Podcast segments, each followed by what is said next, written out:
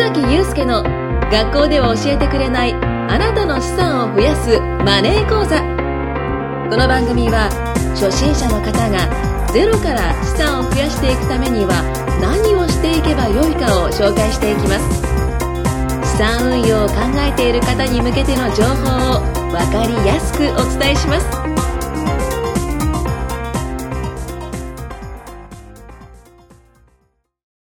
須崎祐介の学校で教えてくれないあなたの資産を増やすマネー講座。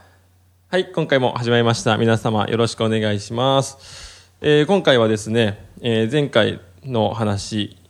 からですね、えっ、と、引き続き ビジネスの話にはなってくるんですけども、え今回はテーマとして不労所得ですね。不労所得っていうものを取り上げたいと思います。えまあ、不労所得と言いますと、多分皆さんどんなイメージがありますでしょうか。まあ多分ね、あの不動産投資をやって、まあ家賃収入で、まあ働かずともお客さんがお金を払ってくれるので、まあ不労所得が得られるとか、まあそんなイメージ。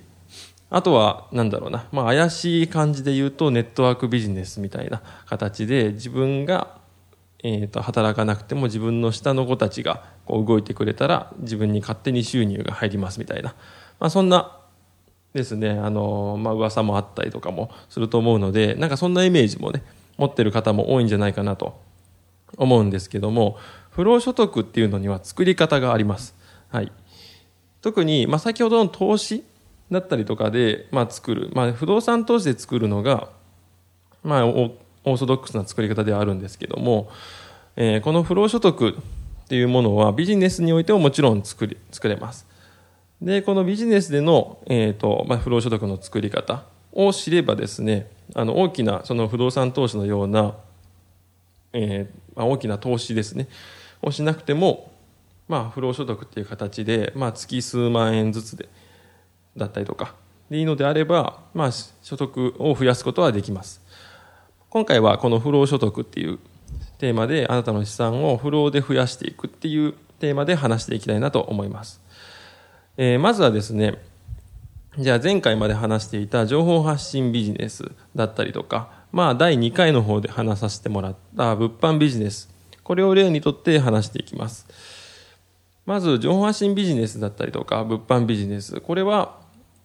えーとまあ、物販は分かりやすいですよね。物を安く仕入れて高く売る。まあ、情報発信は SNS なのでマーケティングしてお客さんに他の方の商品を提案して紹介して売っていくと。っていう形になるんですけども、これはどう考えても労力がかかりますよね。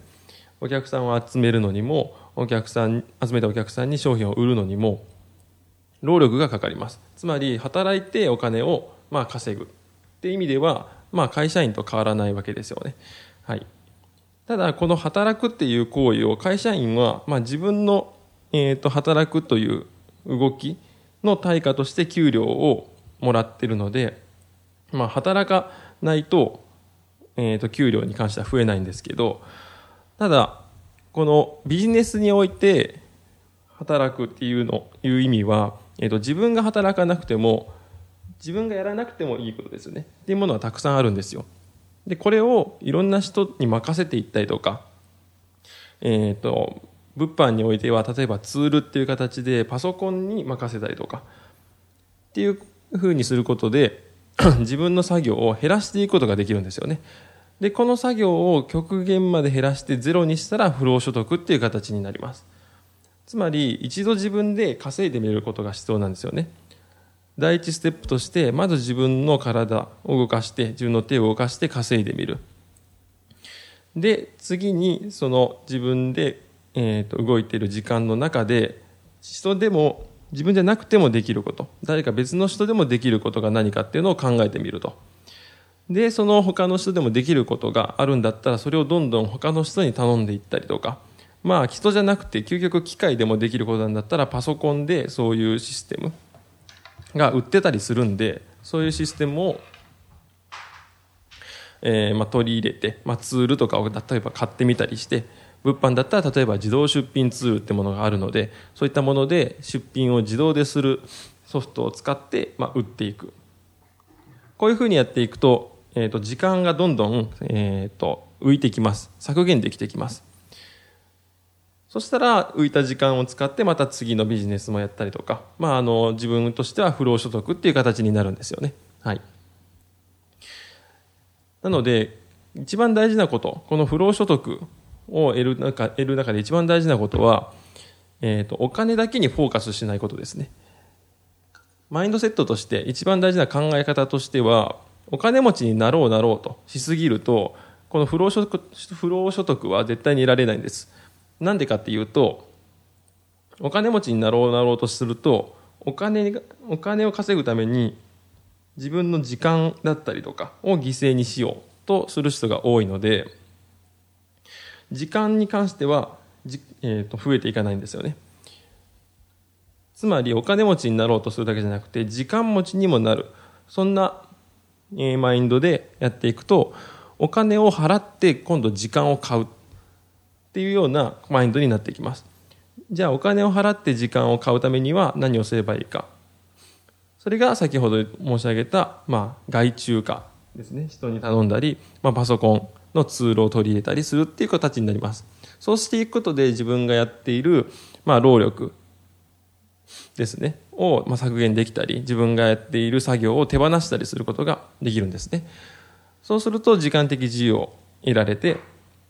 不労所得が得られる。そういうわけです。はい。じゃあ具体的に本当にそういうことが可能なのかと思っている方もいると思うので、じゃあ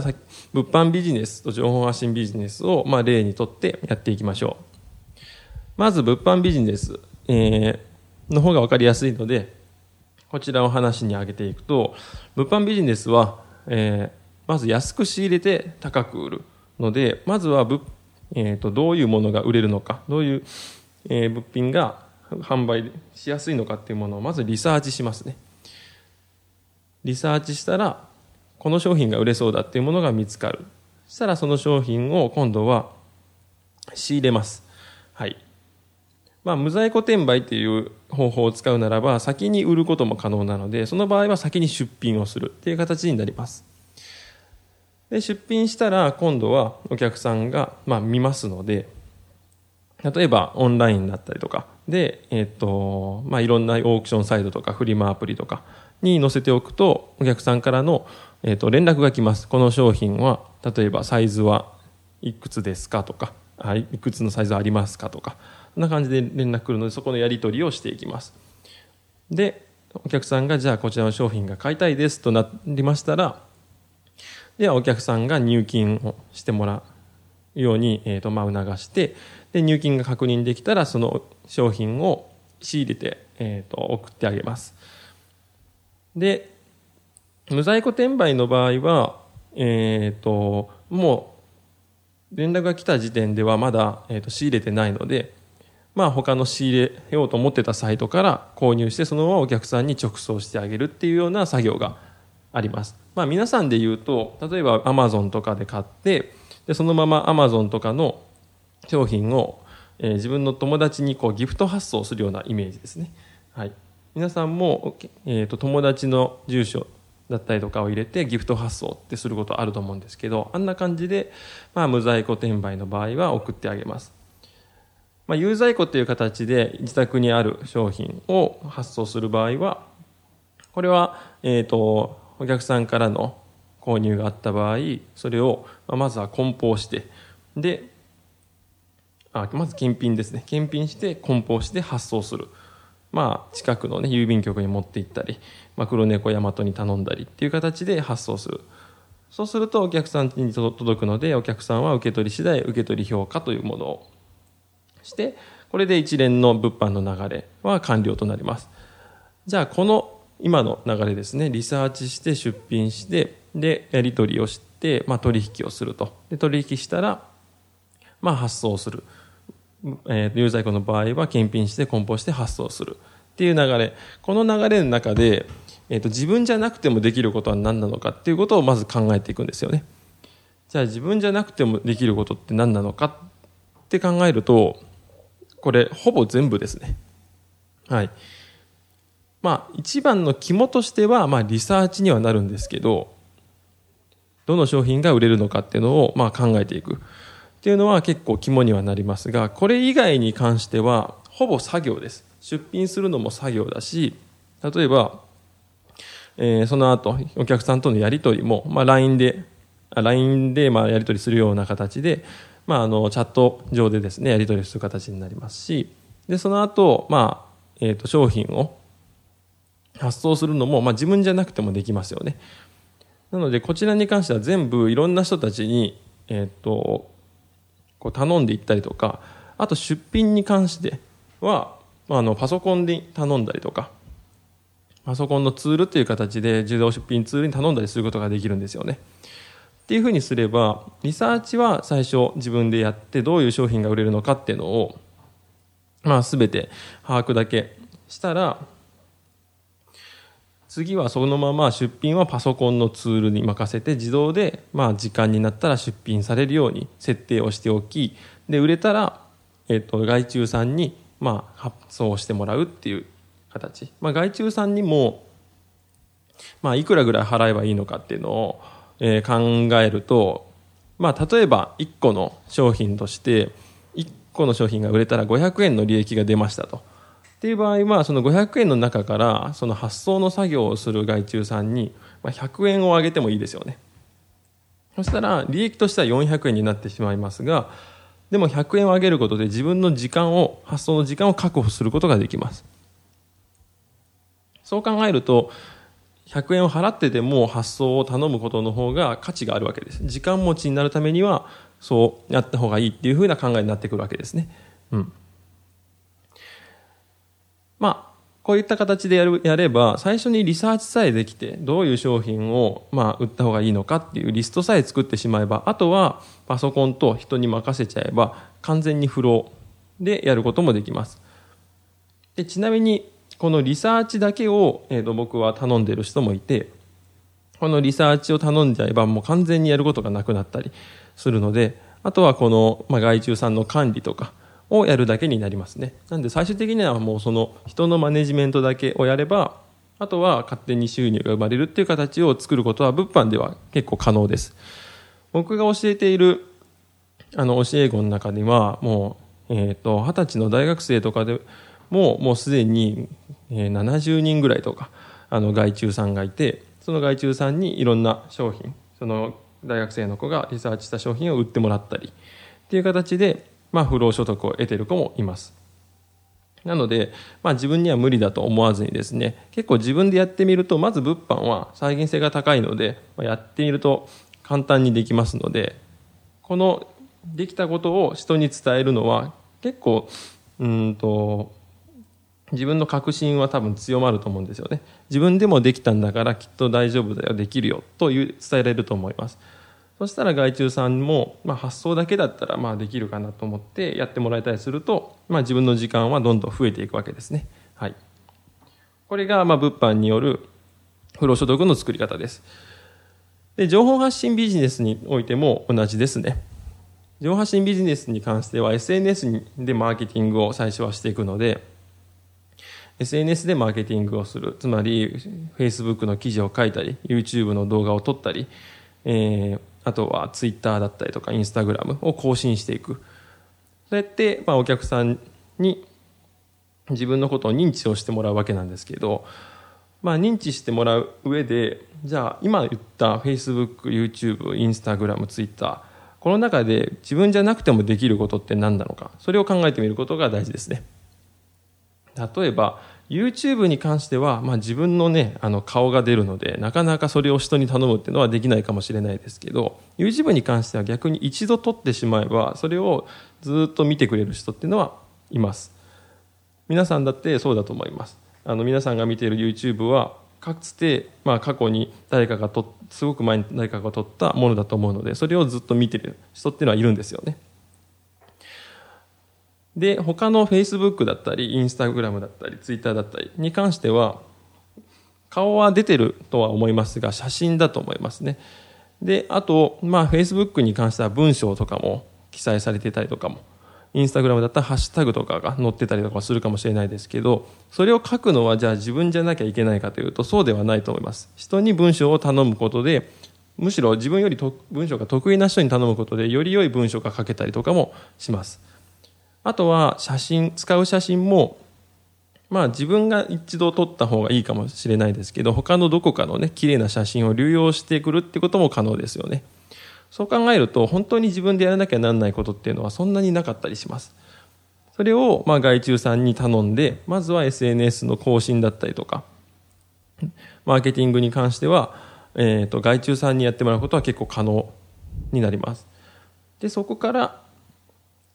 えー、まあそこからお客さんからまあ、問い合わせをいただいて、その問い合わせの、例えば LINE だったりとか、LINE のやり取りとかも、じゃあ自分がやらなきゃならないかというと、まあ、これも別に自分の顔が出るわけじゃないので、自分がやってなくても、まあ、できたりしますよね。はい。